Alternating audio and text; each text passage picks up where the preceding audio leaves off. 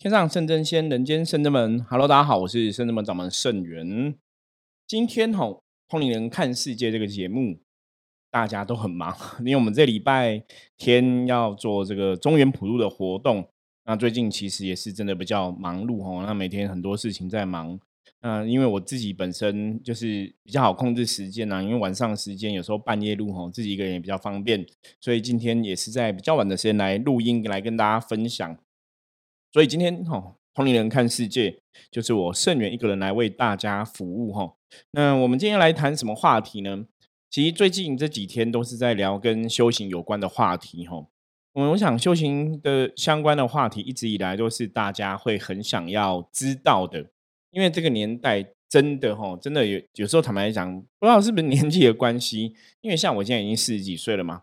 因为可能你真的上到了一个年纪，或是上了一个年纪之后，大家开始去思考说，人生这件事情，除了我们常常讲生活工作嘛，工作就是吃喝拉撒睡嘛，哈，我们以前学校读书可能只教你说，那你就是功课要表现好，哈，然后读书读得好，将来才会有前途。从我们的父母的长辈，哈，可能传统的部分大家都会这样觉得，所以以前在学校读书的时候，你就觉得说，我们要把功课。哦，成绩尽量能越好越好哦，然后考上好的学校，那出社会之后有好的学历，找到好的工作，你就会好的前途，好的人生。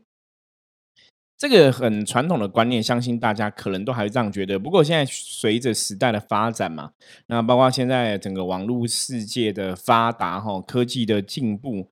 其实越来越多人知道说，哎，我就算我们学历没有很高，或是我们以前学的可能这个科系跟我的兴趣不相符，将来的成就好像不是一种绝对的。比方说，你可能是台大毕业的，不代表每个台大毕业都一定会有非常好的成就嘛，哦，或者说你可能这个学历不高，可是也不代表你学历不高就一定没有好的成就，哦。像我自己本身以前读的是化学工程。那我之前记得在节目中，我有跟大家分享过。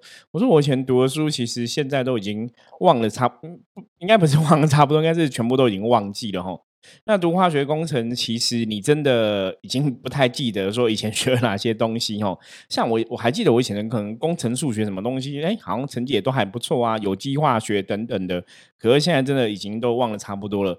那你会发现说，哎，其实圣元师傅现在在做什么？我在做命理老师嘛，在卜卦。然后在做神明的代言人，在做神职人员，在做宗教的服务，怎么好像跟你以前学校读的好像真的不一样哦？所以其实像我这样的案例，我相信应该很多人都会很有感受。就你人生存在的意义哈，生活甚至我们讲生命道理到底到是什么？所以到了某个阶段哈，曾经有朋友问过我说：“他说是不是真的每个人都要修行吗？”我说理论上这个问题问的非常好哦我说原则上来讲，对我会觉得应该每个人都要修，可是每个人去领悟这个问题，或是去发现这个问题的时间点，坦白讲，真的会不太一样。有些人可能是在二十岁的时候就开始踏入修行，会开始去思考说人生的意义跟道理。吼，像我自己就是在二十岁的时候踏入修行嘛。那有些人可能是在更小，的，包括你十五岁就去思考人生。那有些人可能一直到三十岁。我讲三十而立，然后四十不惑，五十知天命嘛。所以有些人可能是在三十岁才发现说，哎，修行这件事情好像蛮重要的哦。工作啊，人生好像不是只有这样子，每天工作，然后晚上回家，然后假日出去玩，就好像不是这么简单的一个，或者一个很规律这样。它好像有很多不同的道理意义在里面哦。所以我们后来把它归纳成，我说人生或者我们讲生命这个东西，基本上它有两个东西，一个叫生活的学问。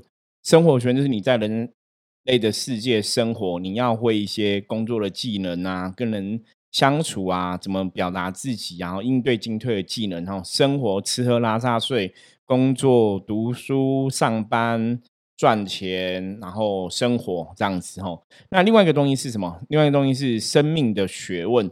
生命的学问，它就不是只有单单包含生活部分，它可能在跟你讲灵魂灵性。我们开始追求自己的。身心灵的成长，身心灵的快乐，内心深处潜意识的自我，哈，怎么去对话这样子？怎么去感受到自己的灵性？那生命的学问，它可能不是只有看你这一辈子而已，它可能看的是你这辈子以后我们离开地球之后会去哪里，或者说我们来地球之前我们在哪里？他在探讨这种生命的道理跟意义。这个时候，你就会踏入所谓的修行，因为这种东西是比较属于真的像是修行层面的东西，它不是生活层面的东西哈。嗯，我以前有个朋友哈，他也是这样子，他以前就是你工作嘛，你在职场上他是做广告公司的这个女主管。那工作其实表现很好啊，人也是长得很漂亮，然后工作能力也很强哦，在同年龄层来讲，她算是发展非常好的。那后来结婚的时候就嫁给一个老公，那结婚之后因为生小孩嘛，生小孩之后，哎，她就转换身份哦，因为她想说照顾小孩，她想要陪伴小孩，对她来讲，家庭是有一个特别的重心哦，所以她会想要把她时间花更多时间培养陪伴家人。那以前你看。你知道他在那种媒体业是光鲜亮丽的，所以就是你要洗手做羹汤，当然你就要去思考，你人生的确会有一些不一样嘛。比方说你的工作的表现，你的收入可能就会有所减少哦，等等的状况。那他在想说，好，那他这时候可能也在思考，所以人生应该不是只有工作赚钱。所以为什么他会觉得孕育小孩、陪伴小孩是很重要的一个事情？那他就转入一个公益的单位，哈，像有很多那种。公益团体的哈单位这样子，那他想说做做这种单位，他也比较开心，他觉得那也是帮助人的一个事业，工作可以帮助人，然后又有个基本的收入，所以也是跟他灵性比较有关系。因为他曾经去国外参加一些自工团体，他看到说，其实在世世界上有很多人是需要帮忙的，所以他想要投入这种公益的单位。结果他去了之后，他就发现说，虽然是公益单位在做，都在做一些善事啊，吼好事帮助别人，可是里面的人还是怎样？还是勾心斗角，有没有？然后还是有小人是非，还是有很多有了没有的事情，就是不是里面的人都充满爱心，所以他就来跟我聊，他觉得说为什么会这样子？明明这是一个你在这个公司上班，你其实做的事情都是公益的事情哦，那你可以去帮助很多世界上的人，为什么大家还会有这些问题？我说其实基本上这就是人性嘛。所以他我要讲的重点是，当他在。想要孕育小的时候，他就在思考人生应该不是只有工作赚钱而已。所以这也是我跟他讲说，这也是你灵性觉醒的时候，你开始踏入所谓的修行这一件事情吼。所以我说，我们最近在分享修行的话题，其实很多朋友对修行都会有呃想要了解的心。你不管是好奇，或是说你真的有接触过修行，或是说宗教神明这些神神鬼鬼的东西，或是你真的看了很多电视的影集、电影，你对这些神魔东西产生了兴趣。等等的，你开始都去踏入接触信仰、接触修行，这种朋友，坦白说，现在真的非常多哈，越来越多。所以，为什么我们说《通灵人看世界》这个节目，我们希望分享更多正确的道理跟知识给大家，让大家你在走修行这条道路上面来讲，真的真的，我觉得要再次强调，我们讲了非常多次哦，一个重点就是。你既然在做修行的事情，你要相信修行一定可以让你，如果真的做的事情方向是正确的、是好的，是我们讲的正能量，那你修行应该就会怎样？你会越修越好，应该是越来越快乐、越来越自在。可是，如果当你都觉得你在做修行的事情，可是你却是越来越不快乐、越来越不自在，或者说你的生活状况很多状况是越来越不好的，有些时候你可能要思考一下哈。我们讲过非常多次，就是诶，其中可能有些东西有错误，比方说你的。观念错误，你的想法错误，你修行的方式错误，或是你修行的信仰错误，有一些东西一定是要提醒你去调整吼。因为如果他没有错误，他应该是往更好的地方走。可是如果他的结局结果把你导向一个不好的地方，那表示说中间有错误，那你就要去调整。所以这是在讨论修行这个话题哈，我们要再三再四再五哈提醒大家的部分。好，那因为最近都在分享修行的话题嘛。所以也有听众朋友哈，就回馈问题。那网络上 p a c k a g e 的节目其实很多。那我相信跟我很多这样子有同样修行信仰的朋友的老师啊，哦前辈在分享的也蛮多的。那当然每个人都有他自己修行不同的经验哈，或是心得来跟大家分享。我觉得这也是很好的事情。可是有个比较根本的问题是，有些时候如果这个人他分享东西是错误的。那如果你不会判断怎么办？哦，我觉得这是一个最大的问题。早期我在出书写福摩斯的书之前啊，我曾经去书局看过一些书。我举个最简单的例子，那个书也是一个通灵人写的。那我翻开第一页，我就知道这个书其实通灵人的，不要说他程度到哪里，就说我觉得他懂得就不是很连，他我应该讲，他就不是可能真的很了解能量，或是说神魔世界是怎么一回事。因为 P 头他写啊说，像王母娘娘嘛，一般我们讲西王金母哈。瑶池金母或是王母娘娘，基本上指的是同一个神的这个能量体哦，就是同一位神，就对，都是王母娘娘、瑶池金母、西王金母，都是同一个人哦。你如果以人的角度来看，是同一个人。那他就想说，王母娘娘是玉皇大帝的老婆，就是那本书我只看到这个东西，我知道。好，这本书你不用看了，你知道什么吗？因为正统的道教信仰里面来讲的话，基本上大家真的可以去看哦。你在看道教书里面，你有发现道教有跟你讲说。关于呃，王母娘娘的老公是谁吗？玉皇大帝的老婆是谁吗？玉皇大帝的儿子是谁吗？正统的信仰的书其实是没有写到这个东西的。通常会有去讲说老婆小孩子什么，基本上我们认识的神佛啦，我常常讲神佛是没有老婆小孩的。你知道为什么吗？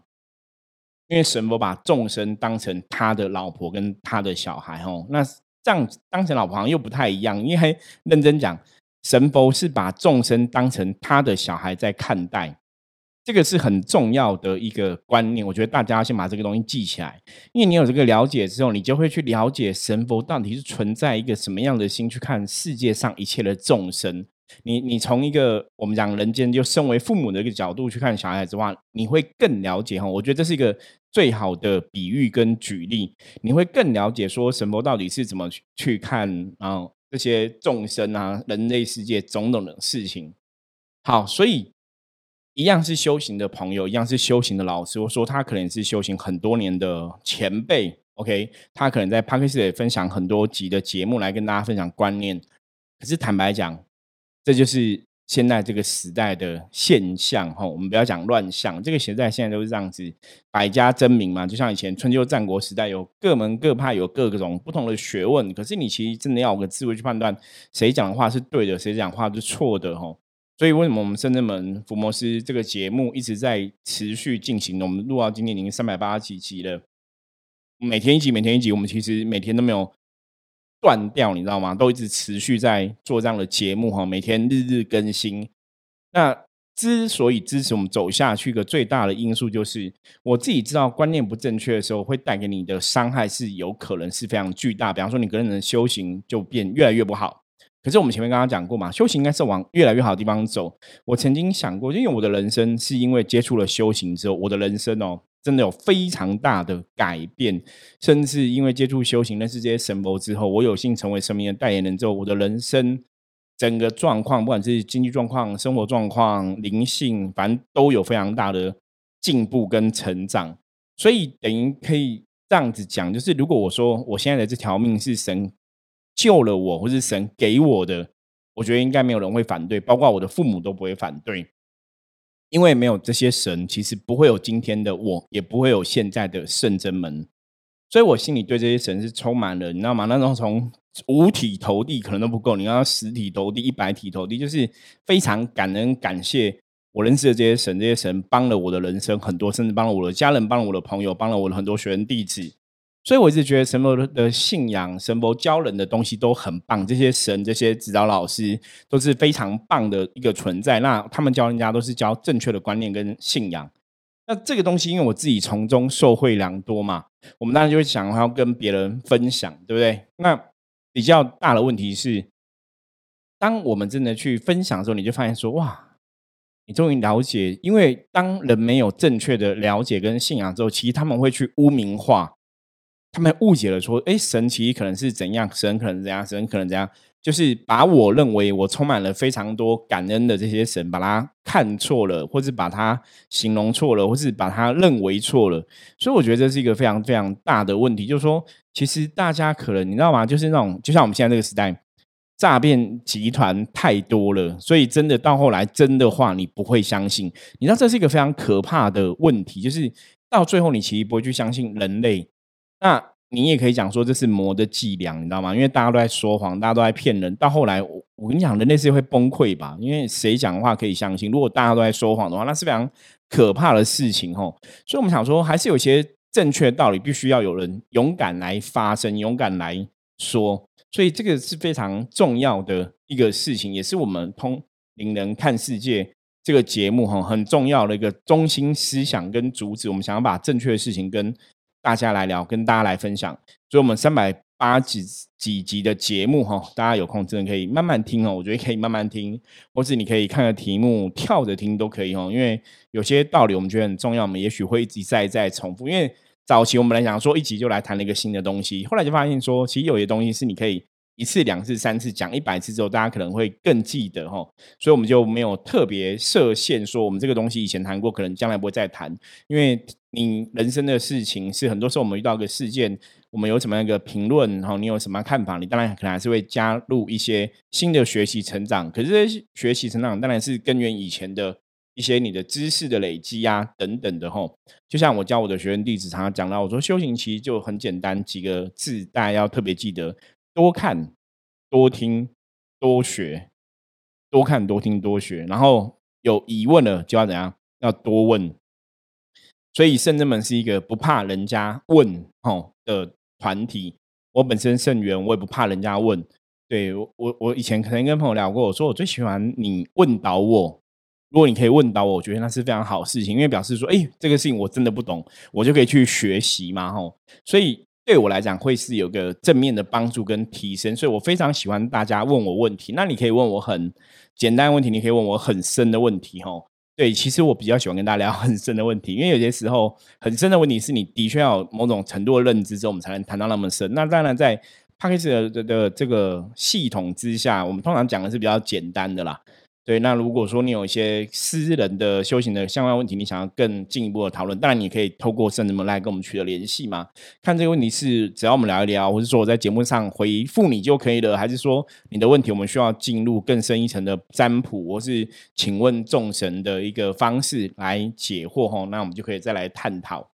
好，所以今天哈主要是要来回答哈这听众朋友问的问题。那他的问题其实。也是有点长，那我把它简单简化一下哈。因为他是说他是在别人的 p o c k e t 的节目听到了一些问题哈。他本来觉得老师分享一次都很正面，讲的也都是很符合现代的一些观念理念。可能老师有讲到一些东西，他觉得他有疑问，不是说他不能接受，就是他有一些疑问。比方说呢，老师讲说哈，他就提到几个东西，他说像神佛啊哈，他那个老师跟大家讲哈。说，呃，可能他自己有个主神呐，哈，他自己有个主神是某某神，但我们我们不要特别讲是谁主神就对了，哈。那当然，我觉得修行的老师每个人都有个主神，这是很正常的事情，我觉得这也没什么特别。然后，那当然，老师讲自己的主神，意思他只是要强调说他是有在做修行，所以他有个神明的依靠，哈。然后他就了解了这个无形世界是很可怕的。第一个就是无形世界是未知、很恐、很可怕，这个对不对？坦白讲，我常常讲这个东西，我可以认同，就是无形世界，因为人类的智慧脑袋，其实在很多时候，我觉得还是很有限，所以你要去探求无形世界，的确是要小心谨慎。所以我我同意哈，就是大家不要去接触很多光怪，呃，就是很多奇奇怪怪的东西，你还是要很客观的去看待无形世界的东西。可是你要小心谨慎的态度去接触，这个是我可以理解的，我也可以接受。那甚至哈，他就跟别人讲哈，因为他不是讲说他有个主神嘛，那当然就会有人想要了解说，哎，既然老师你有主神，那我想要知道说，你你可不可以跟我讲，那像我的主神是什么？就有些人可能会哈问他问题，就有些老师很好笑，他竟然跟对方讲说，没有什么主神呐，其实真正的主神就你自己的自信佛哈，叫你不要去迷信啊，叫你不要去崇拜神佛啊，你要相信自己啊。然后他又讲说，因为你也不知道你拜先，你今天拜这个是神还是佛还是鬼哈，所以你无法判断的话哈，你还是不要去想要知道自己的主神是什么。其实这个东西很怪，你知道吗？就你自己都有主神，然后别人问你的时候，你就跟人家讲说没有主神啊，没有主神这种事情啊，你不要去乱崇拜神明啊。然后也跟对方讲说，你不要没事也不要去大庙拜拜啊，因为其实因为你不晓得你拜的是好或不好嘛。我我觉得这个话讲的有对有错。第一个就是。对你去庙里拜拜，你的确不知道这庙好或不好，这是一个，这的确是一个可以判断的哦、可以讨论的话题啦。所以为了风险，你不要去拜。好，听起来好像是正确，因为怕你去了个地个地方不好。可是你如果换个角度来讲，像我们甚至常常讲一句话，说原则上你去大庙拜拜，通常不会有什么问题，你知道吗？因为大庙的神哈，我们举一个例子哦，大家如果从客观的角度来看，第一个大庙神，因为它是累积更多人的信仰哦，所以。大庙的神通常来讲，法力神力应该是会比较高，没有错，因为它保护的关照更多哈。有些时候会这样，这是一个，就是呃，客观来讲可能是这样子。可是有没有大庙神，他神的能量是比较弱的？诶，也可能也有，因为大庙神其应该讲，我们以前讲过嘛，神明的名称哈，神明这是一个职务名称，所以神。你不要觉得神一定是什么都会哈，我我举个例子一样，比方说他今天大家都叫董事长嘛，哦，那大家都董事长，他你今天前面这个董事长，他可能只是一个一个小摊贩的一个老板，你也可以你也可以叫他董事长，跟嗯红海可能郭台铭，你也可以叫他董事长，大家听懂我要讲的事情什么？都叫董事长，可是这两个董事长的企业体庞大程度不一样，这两个董事长能力。不一样吧，哈，像郭台铭郭先生可能可以做更多事情，他下面企业可能照顾了更多家庭嘛。一个小摊贩，你可能只是照顾了自己跟自己的家人嘛，你可能没办法照顾到其他人的家人嘛。所以一样都叫做神，也不代表每个神都非常厉害，哈。我们以前的节目有分享过，我说古时候人就是因为人的智慧是有限的，古时候民风淳朴，民智未开，所以古时候人是把只要。人做不到的事情，你会做到，大家都觉得那就是神吼。所以古时候人会把很多很多东西都封一个神，比方说我们现在讲一些精怪嘛吼，他们可能会变成一个神。比方说像最有名可能就是狐仙啊、树神啊、石头神啊、茅茅房的茅厕神啊吼，啊什么什么什么神，就是有非常非常多的神。那这是一个民间信仰严格的一个关系，所以。总的来说，你去大庙拜，你可能不知道你拜神是好或不好。那我们之前节目有跟大家分享过，大家有没有印象？我说你怎么判断一个庙的神好不好？很简单，基本上来讲，第一个你看他的信徒跟信众。如果信徒信众你没办法判断，比方说这边信徒心中的成分你无法判断哦。其实最重要是我们之前讲的是你要判断他的主事者。你去一间庙哈，不管大庙小庙，我们这样一起来讲好了。因为不管大庙小庙，第一个就是。他的主事者是什么样的人，他的神就会是什么样的德性哦。所以基本上你可以先从主事者来判断，这是第一个，这个基本上不会有问题哦。你从主事者来判断后面的神。第二个部分就是，当然你可以从他的信徒来判断。比方说，他这个庙神信徒全部都是来求名牌的，那你就要觉得这个庙应该有点怪怪的，你知道吗？所以这是第二阶哈，你可以从主事者来判断。再不行，你从他的信徒的。层层级来判断吼，那很多时候有些大庙神吼，像以前我们有讲过，以前有些大庙吼，它其实就是那个神可能真的是保平安的，可是大庙旁边有时候他会弄一个偏殿在那边办事，这盖啊等等的，你会发现那里面的神像法力是比较厉害的，因为他一直在办事，所以我们后来有个理论嘛，我们说能量是要驱使的，能量是要使用的，当这个神他一直在办事情，他一直在运转他的能量的时候，他的神威、他的神力会更显赫。所以你看到大庙通常以前是怎么变大的？它通常都是本来是小小一间，可是因为它一直在办事情，帮助别人，所以它神威很显赫，大家信徒拉众，它就变成更大间。可是当它变更大间之后，它如果没有再继续办事的话，其实那个能量就还是会改变哦，你知道吗？这个就跟跟什么？比方说一个你本来很会游泳，一个游泳选手好了，对你后来变成教练了，可是你变教练之后，你虽然可以教人，对不对？可你自己教人很厉害，可是你都没有在游泳了，你游泳的技巧、技术、体能就会不一样了嘛？所以我们常常讲很多事情是你要一直做一直做，尤其能量世界是这样子，你要去维持那个能量，你就必须一直在运转那个能量。所以神明也是一样，神明的神威要显得他必须一直有能量在流动，众生对他有信仰，他一直在帮众生服务，那个能量就会不同吼。所以这是以上一些简单的判断吼。所以基本上来讲，他说。你反正你不知道去大庙神是好或坏，所以你不要去乱拜。我同意不要乱拜，我也同意说大家可能不知道不要乱去。可是基本上来讲，只要是大庙，通常不太会有问题。为什么会不太会我有问题？哦，第一个就是你要想嘛，他既然有这么多信徒相信他了，他总是哦，第一个就是大庙神是正的，正的我们就不用担心，对不对？我们就想说正的神，那应该就不用担心。那如果假设大庙神是不正的，是邪的，怎么办？好，我我跟大家分享一个从人的角度来思考看法。如果是邪的啊，基本上他也会 hold 住，你知道吗？因为这么多人相信他，总是有个面子问题，你知道。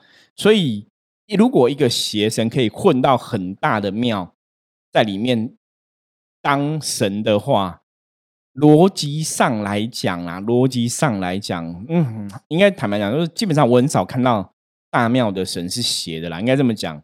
对，在台湾很多大庙，因为大庙的神他会有一定的神格跟神威在。你如果大庙神真的胡搞瞎搞，难道你们觉得这个世界上真的？没有其他神存在吗？如果这个大庙里面是有神的，就是如果你认同神佛存在、神鬼这一件事情，那还是有别的神存在嘛？所以如果这个神是妖魔鬼怪的话，应该还是会有其他神来一个制衡哦。不要说抗衡，就是会有一个平衡吧？还是说会像我们这样圣人们这样的人会跟大家分享一些正确观念，让大家去判断嘛？了了解我意思吗？所以我只能讲说，神的组成的确是很有趣的事情。有些神的神神的德性很高，有些神的德性很低。所以我们在之前的节目之中有分享过，你要去接触个神的时候，如果你没办法判断的时候，你要去接触神的哦，神的德性高的神，去拜他，去信仰他，对你会比较好。所以你怎么去判断神的德性高或低？吼，一样。如果这个神的脾气、这个神的 EQ，甚至这个神的智慧比人类还不如，那你不要去跟着他。那如果这个神的智慧、EQ、脾气都比人类还好，我觉得他是值得你学习的对象，你就就可以跟着。那你没办法直接感应到神怎么办？看主事者哈，每个庙有个主事者。那如果这个庙没有主事者，很简单，看管理委员会或者看主要的机身。都是一个简单的判断法则哈，那当然你要更进一层的去判断的话，也许你真的可能，当你对修行了解更多，你可以更哈更清楚判断。可在一般的大众，如果你真的不是很了解的话，基本上来讲，你八九不离十。你只要把这个庙的经营者哈管理者看清楚，你大家就会知道他们的神是怎么状况。这是一个比较安全的看法哈。所以这个老师这样讲，我觉得这有点稍微不是。那么正确啦，不是说哦，你不知道神什么就不要去接触哈。然后他也提到哈，他说神佛啊是这些是属于高纬度的灵魂，他们为什么可以成神成佛？因为他们经过考试，所以得到这个位阶嘛哈。他说他们基本上彼此间也是存在利益。他讲说你没给神好处，他凭什么要帮你哈？